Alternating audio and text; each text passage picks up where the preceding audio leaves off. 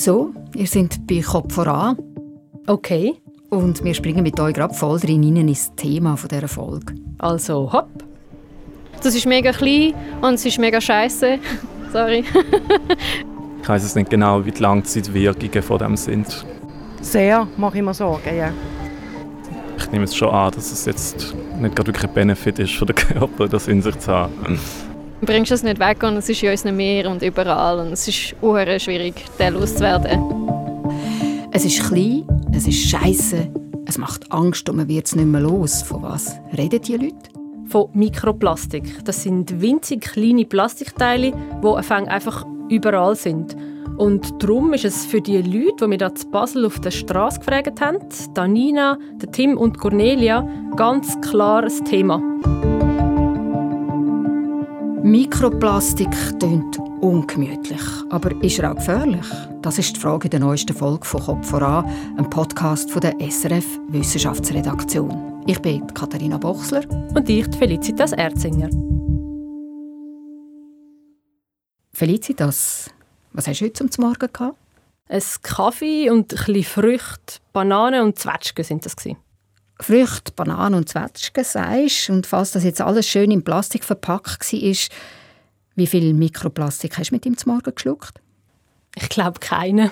Also so viel zu den Mikroplastikspuren in deinem Morgen. Du bist für uns und für die Folge aber auch auf Spurensuche gegangen in den Labor von Mikroplastikforscherinnen. Hast du dort auch Mikroplastik können anschauen? Also einmal den, den man sehen kann. Die grössten Teile, die kannst du sehen, die haben nämlich einen Durchmesser von so 5 mm und solche sichtbare Stückchen haben sie mir gezeigt im Labor. Ja. Yeah, just inside and have a look. In das Labor nimmst du uns später noch mit. Und wir haben jetzt gerade gehört, ein Teil von diesen Mini-Plastikteilen, den kann man sehen. Ja, das ist aber der kleinere Teil vom Mikroplastik. Die meisten Teile sind nämlich winzig. Die kleinsten sind gerade mal so ein Mikrometer groß. Das ist etwa 50 Mal dünner als ein menschliches Haar. Das ist zumindest jetzt eine Definition, weil international einig darüber, wie gross so ein Teil genau ist, ist man sich nämlich nicht. Das Thema ist also so neu, Felicitas, dass der Mensch mit seinen Definitionen noch gar nicht hat nachmögen. Schon ziemlich, ja. Also das erste Mal wirklich von Mikroplastik geredet hat der Meeresbiologe Richard Thompson von der Universität in Plymouth in England, und zwar 2004. Er hat in England dort am Strand und in den Küstensedimenten so mikroskopisch kleine Plastikteile gefunden und dem dann Mikroplastik gesagt. Das ist jetzt 20 Jahre her und heute wissen wir, dass das Zeug liegt nicht nur zu England am Strand um, man trifft es im hintersten und letzten Ecken von unserem Planeten. Ja, so ist es. Sogar an sehr abgelegenen Orten wie auf dem Mount Everest oben oder in der Tiefsee. Aber nicht nur in der Umwelt, es steckt auch in unserem Essen. Also eben vielleicht sogar in deinem zum Morgen heute oder in meinem. Ah, keins Dann in dem Fall nicht. Aber in Meeresfrüchten wie Muscheln zum Beispiel hat man es gefunden, in Fisch, in Salz, in Honig, Bier, Softdrinks und an gewissen Orten sogar im Hahnenwasser. So blöd, tönt nach Mikroplastikmenü. Ja, so schlimm ist es zum Glück nicht. Es ist schon noch eine Suche nach den Nadeln im Heuhaufen, also die Konzentrationen von diesen Teilen, die sind klein. Es gibt dann aber doch recht eindrückliche Schätzungen, wie viel von diesen Partikeln ein Mensch im Jahr aufnimmt. Und zwar redet man da von 39.000 bis 52.000 Partikeln, wo wir essen und trinken. Aber wir schnaufen das Zeug auch ein. Ja, eigentlich ist das ja klar. Das sind ja so winzige Teile, dass die sicher auch total leicht abheben. Von wo kommt denn der Mikroplastik, wo in der Luft schwebt? Zum Beispiel von Pneu. Beim Autofahren lösen sich dort so Plastikpartikel und die können dann durch den Wind wieder aufgewirbelt werden. Übrigens ist das in der Schweiz, der Pneuabrieb, die grösste Quelle von Mikroplastik in der Umwelt.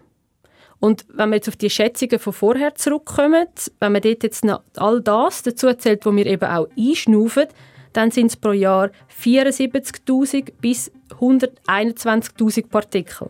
Bis zu 121.000 Partikel, die wir schlucken und einschnaufen. Das klingt noch viel, aber die Teile eben, die sind ja auch winzig. Wie viel bringen die eigentlich auf die Waage?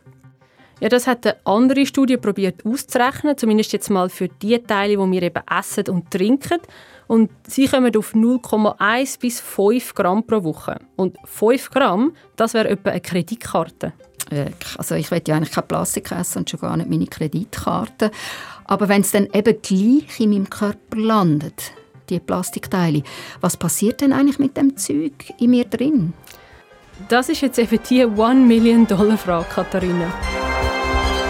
Heißt, man hat also keine Ahnung. Nein, so schlimm ist es zum Glück nicht. Also, wo man 2019 Mikroplastik in menschlichen Stuhlproben gefunden hat, ist man davon ausgegangen, dass man das einfach wieder ausscheidet. Jetzt kommen aber immer mehr Studien heraus, die zeigen, dass ein Teil von dem Mikroplastik im Körper bleibt. Aha. Und wo denn so? Im Blut zum Beispiel, in den Lymphknoten, in den Lebern, in den Nieren oder in der Plazenta. So wirklich belastbar sind die Daten aber alle noch nicht, genau wie auch die ganzen Messungen in den Lebensmitteln, wo wir vorher darüber geredet haben. Erzählt hat mir das die Barbara Rothen. Sie ist Zellbiologin am Adolf-Merkel-Institut, wo zu der Universität Fribourg gehört. Dort erforscht Barbara Rothen zusammen mit ihrer Kollegin, der Materialwissenschaftlerin Alke Fink, wie das Mikroplastik und auch noch viel kleinere Teile, denen sagt man dann Nanoplastik, wie die mit Zellenwechsel wirken. Und Barbara Rothen, die ist ein paar Tage, bevor ich sie in Fribourg besucht habe, gerade auf einer Konferenz und darum wirklich up to date. Dort ist nochmal darauf hingewiesen worden, dass keine von diesen Studien, die jetzt publiziert worden ist, verifiziert worden ist. Das heißt, es gibt sehr viel Plastik in unserer Umwelt und man weiß nie, wie viel ist bei diesen Messungen ungewollt reinkommen. Also die Proben, die man untersucht hat, die könnten verschmutzt sein, einfach durchs Messen selber. Genau. Und Barbara Roten, die hat es mir an einem Beispiel erklärt. Also wenn man zum Beispiel eine Operation macht und ein Gewebstück rausnehmen bei dieser Operation hat man Plastikmaterialien, die man verwendet. Man trägt Kleider, Textilien, oder?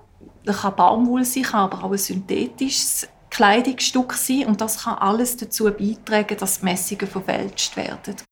Ich habe das noch nie so gehört, aber ja, während meiner Dis, da bin ich ja selber auch viel im Labor gestanden und alle Gefäße, die Händchen, Pipetten, das ist alles Plastik. Also du weißt aus eigener Erfahrung gut, wie viel Plastik das in der Forschung dazugehört. Plastik, wo eben Teile abgeben kann. Aber kann man dann sagen, welcher Teil vom Mikroplastik das schon vor der Messung, also vor der Verunreinigung, in einer Körperprobe drin war? Ja, nicht wirklich. Aber dass gerade alles Verunreinigung ist, das ist auch nicht wahrscheinlich. Aber eben was für Plastikteile das genau sind, wie viel das es sind, woher das sie kommen, all das kann man noch nicht sagen. Und gerade in der Analytik, also wie man die Teile überhaupt misst, da gibt es noch sehr viele Herausforderungen. Also die Verunreinigungen sind da nur die Spitze vom Eisberg sozusagen. Du sagst die Spitze vom Eisberg, Felicitas, oder in dem Fall einem unsichtbaren Plastikberg.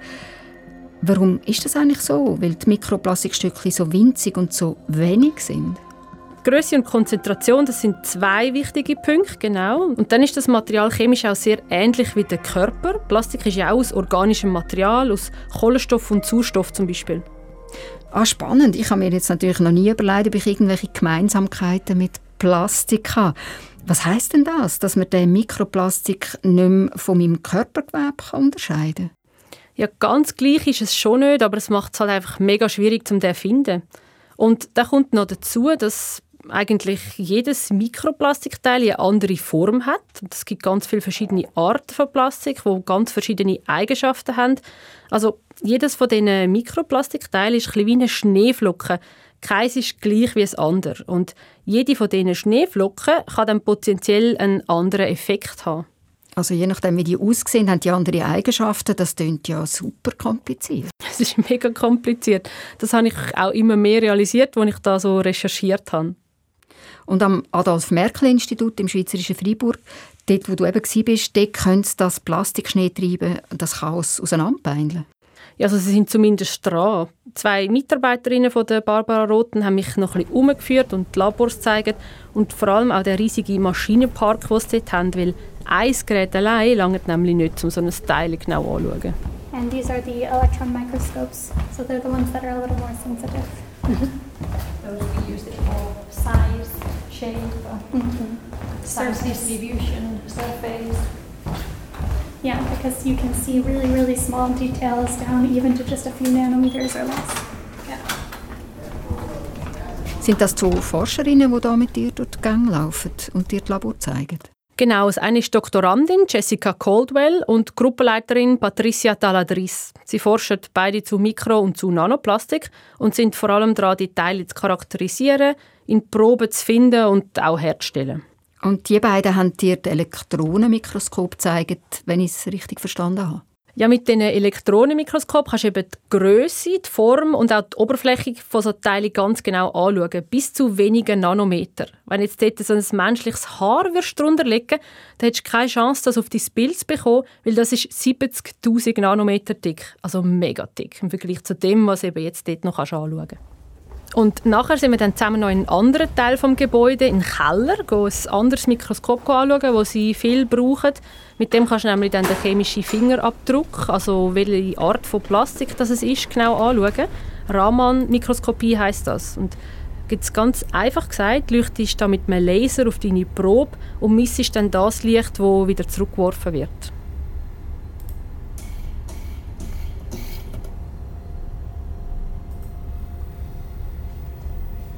Und was für eine Probe hat denn das Raman-Mikroskop hier aufgeblasen?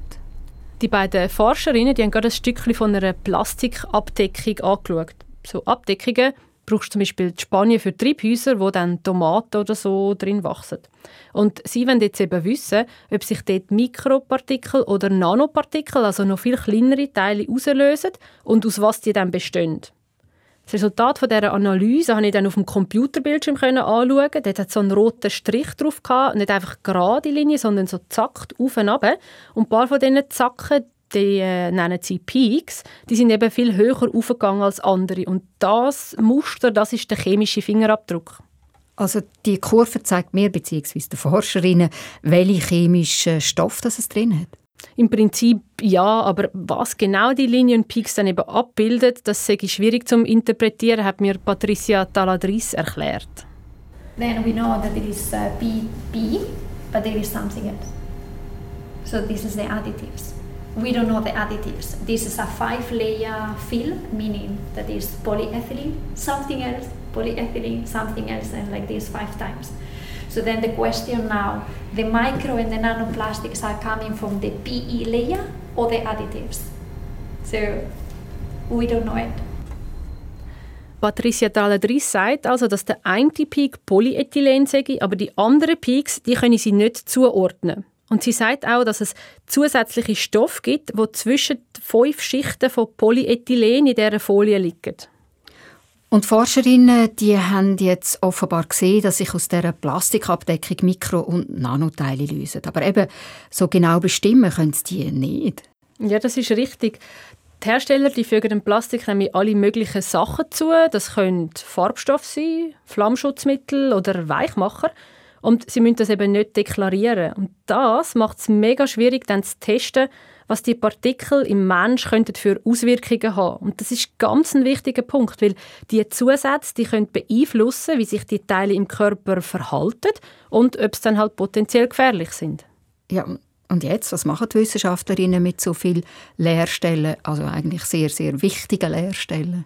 Sie nehmen eigene Testpartikel. Dort weisst eben, was drin ist und auch, wie es aussieht. Jessica Caldwell zum Beispiel hat Versuche gemacht mit einem Darmmodell. In einer Petrischale hat sie so Darmepithelzellen gezüchtet. Die sind Barrieren zwischen dem Inneren vom Darm und dem Rest vom Körper. Und dort drunter hat sie dann noch so eine Schicht mit Immunzellen gehabt. Das sind nämlich die ersten Zellen, die reagieren, wenn etwas Fremdes in den Körper hineinkommt. Und obendrauf, auf die Darmzellen, da hat sie dann den Mikroplastik drauf. Ja, und wie ist jetzt dem Labordarm gegangen? Was ist bei dem Test herausgekommen? Nix. Die Partikel die sind einfach oben drauf geblieben. Die sind zu gross um von den Zellen aufgenommen werden. Und dann hat aber Jessica Caldwell das Gleiche noch mit Nanopartikeln gemacht und die sind dann in den Darm und in die Immunzellen rein. Nanopartikel, das sind jetzt eben die noch viel kleineren Teile als Mikropartikel, hast du vorher gesagt. Dann sind die also problematischer, also die ganz kleinen, die winzig, winzig, winzigen. Also zumindest können sie jetzt eben besser durchschlüpfen und in den Körper eindringen. Das ist jetzt der aktuelle Stand der Forschung. Aber die Zellen sind auch im Versuch von der Jessica Caldwell mit dem Nanoplastik nicht kaputt gegangen. Also ob sie jetzt wirklich gefährlich sind, kann man noch nicht sagen. Man muss jetzt aber da auch sagen, sie hat jetzt quasi bluten Plastik untersucht, also ohne Zusatzstoff. Und das kommt in der Umwelt so praktisch nicht vor. Darum wenn Sie jetzt in einem nächsten Versuch dann den blutigen Plastik vergleichen mit Plastik, wo noch einen Weichmacher drin hat.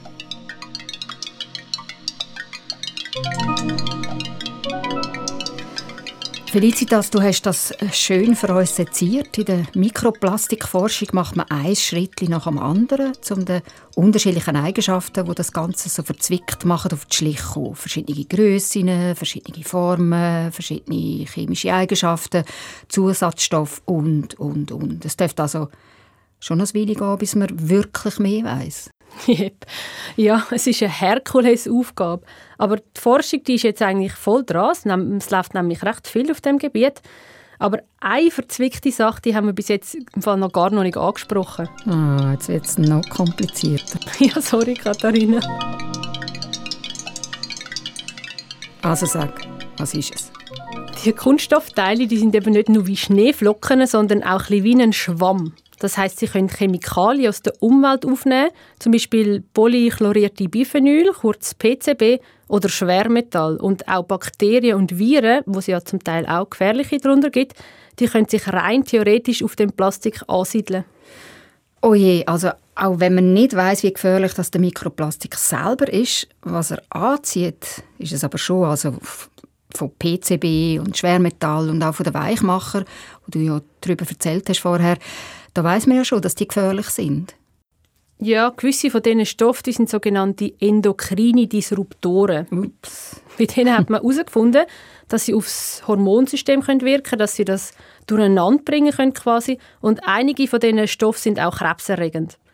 Und genau darum ist es auch wahrscheinlich, dass die Plastikpartikel, die solche Stoffe im Gepäck haben, mit ihrer Fracht in Zellen könnten Krebs auslösen. Das hat mir der Lukas Kenner erzählt.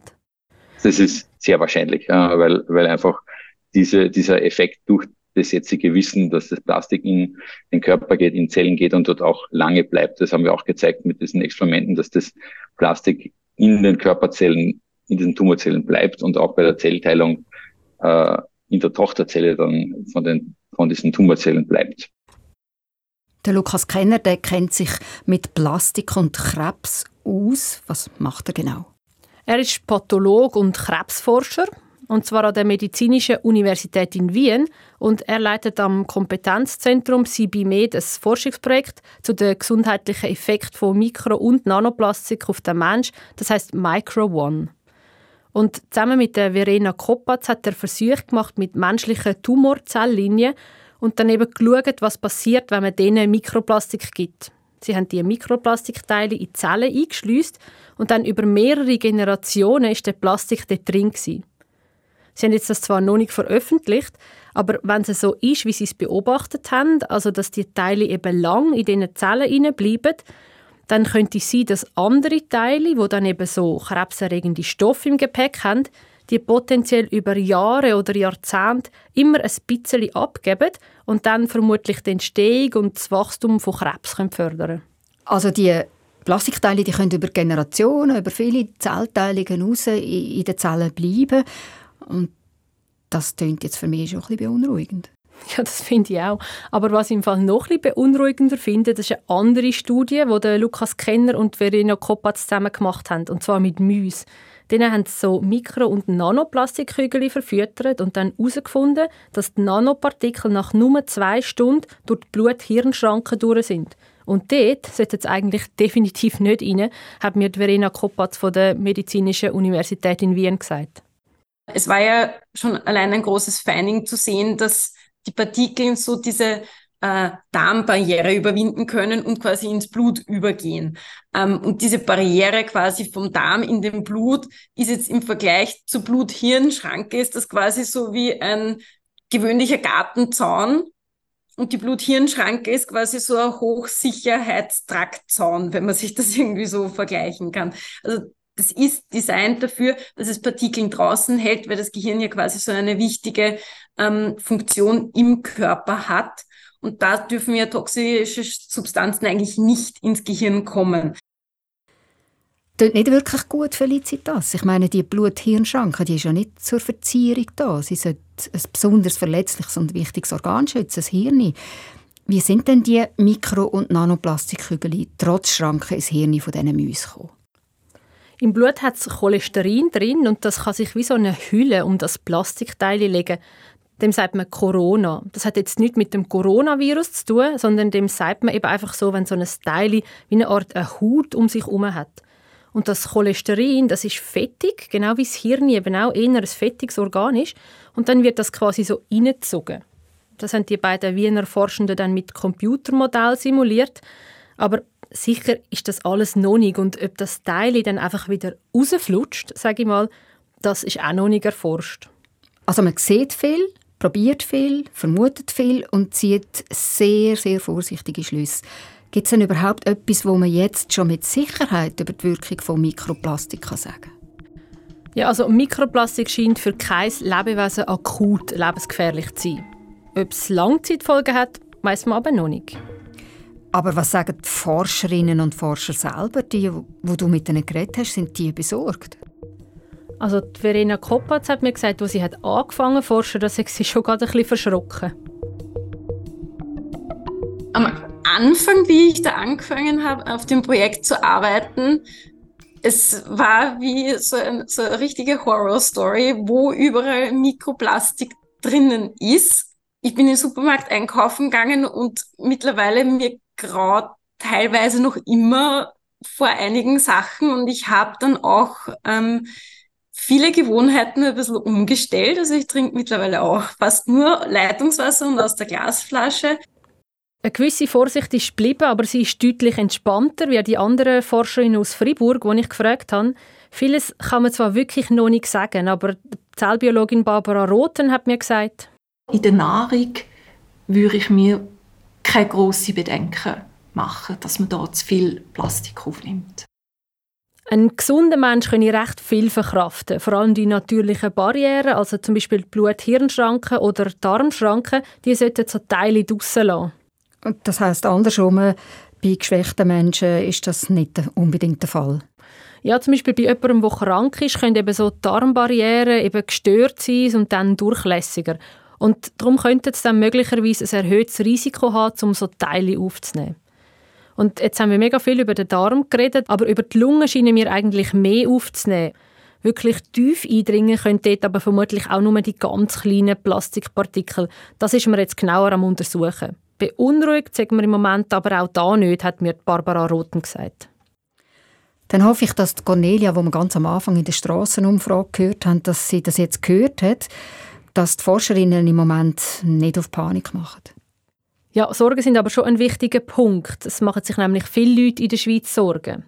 Das erforscht Divana Logar vom Wasserforschungsinstitut EWAG. Sie hat eine repräsentativere Umfrage gemacht als wir da für den Podcast. Knapp 1000 Personen in der Schweiz haben online einen Fragebogen ausgefüllt und dabei herausgekommen ist, dass sich 76 Prozent Sorgen machen um die Auswirkungen von Mikro- und Nanoplastik auf die Umwelt und knapp 50 Prozent sorgen sich um ihre eigene Gesundheit. Das hätte Ivana Logar selber so nicht erwartet. Sag mal, Felicitas, wie sieht es eigentlich bei dir aus? Du bist äh, viel jünger als ich, hast noch viel länger Zeit zum Mikroplastik und Nanoplastik in deinem Körper ansammeln als ich. Machst du dir Sorgen? Ja, bis jetzt hatte ich ein, ein mulmiges Gefühl, ehrlich gesagt. Meine Recherche die hat mich jetzt aber eher beruhigt. Man sagt ja, Dosis macht das Gift. Und das trifft vermutlich auch auf Mikroplastik zu. Und die Menge, die wir im Moment aufnehmen, die scheint ja zum Glück noch gering zu sein und auch akut giftig scheint das Zeug nicht. Aber wie ich vorher schon mal erwähnt habe, mögliche Langzeitfolgen, die sind noch ein grosses Fragezeichen.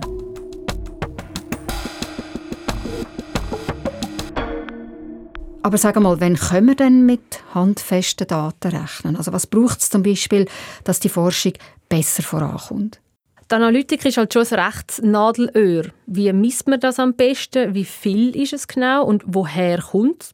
Und ohne all das ist es gar nicht möglich, das Risiko für den Mensch oder andere Organismen genauer abzuschätzen. Da muss jetzt also noch viel etabliert werden und dann ganz wichtig auch standardisiert, weil das ist ein zentraler Punkt. Im Moment macht jeder etwas anderes, sodass man die einzelnen Studien gar nicht miteinander vergleichen kann. Und das ist natürlich blöd. Also gleich, es braucht offensichtlich Geduld, und meine Frage ist, haben wir die Zeit überhaupt? Der Mikroplastikschleier, der sich ja über die ganze Erde geleitet hat, unterdessen, der wird immer ein bisschen dicker. Es werden immer mehr Teile. Gibt es da zum Beispiel Schätzungen, wie viel und in welchem Zeitraum? Ja, zu den Teilen selber nicht wirklich. Aber wir Menschen, wir produzieren etwa 400 Millionen Tonnen an Plastikabfall jedes Jahr. Und von dem landet dann zum Beispiel etwa eine halbe Million im Meer. Und wenn auf so ein PET-Fläschchen dann die Sonne drauf scheint und es von Wind und Wellen umeinander gerührt wird, dann wird das mit der Zeit immer kleiner und irgendwann ist es Mikroplastik. Wir leben in einem Plastikzeitalter, im Plastozän, habe ich mal irgendwann gelesen. Ja, oder eben in einem Plastikabfallzeitalter.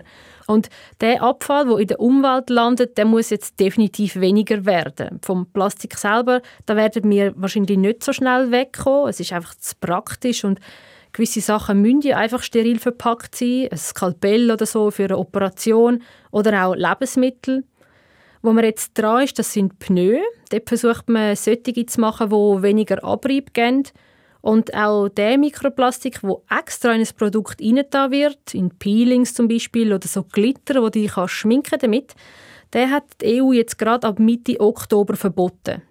Da geht jetzt also einiges, aber eben beim Plastik selber, da sehe ich es jetzt noch nicht so ganz. Ja, und da nehme ich an, hat natürlich auch die Industrie Interesse daran, so viel wie möglich zu produzieren und nicht auf die Langzeitfolgen zu schauen. Das kennen wir ja auch von früher, zum Beispiel von der Tabakindustrie, die viele Jahre nicht hat zugeben und entsprechende Daten auch unterdrückt hat, dass Rauchen eben krebserregend ist. Ja, oder beim Asbest. Das kann ja auch Krebs auslösen. Und dort hat die Baulobby ja fest dagegen gehalten, bis es in der Schweiz und auch in anderen Ländern verboten worden ist. Das hat ja Jahrzehnte gedauert.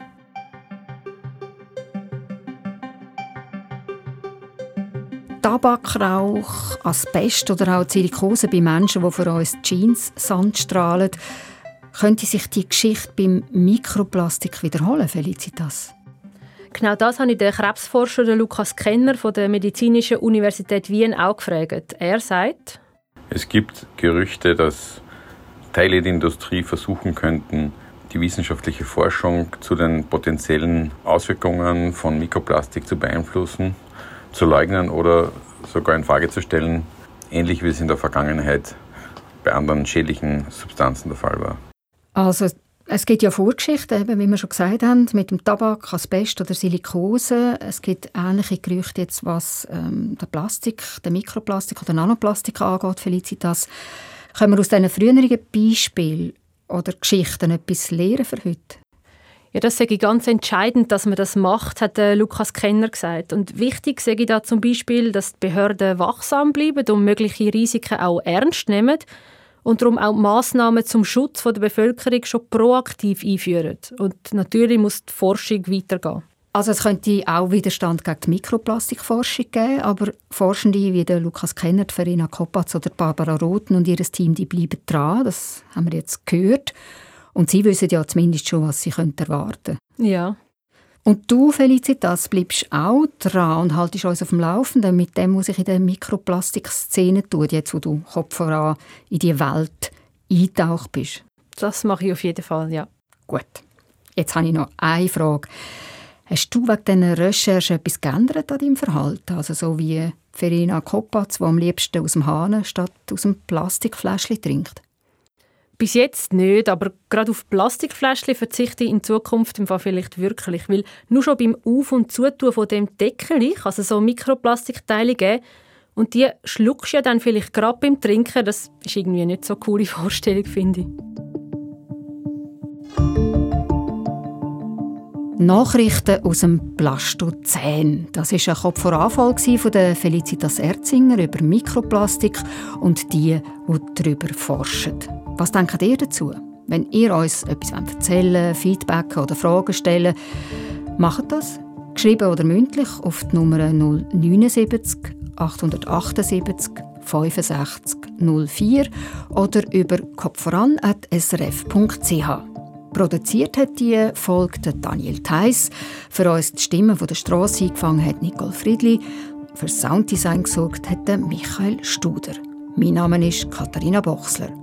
Schön, dass ihr dabei sind bei Kopf voran, einem Podcast von der SRF Wissenschaftsredaktion.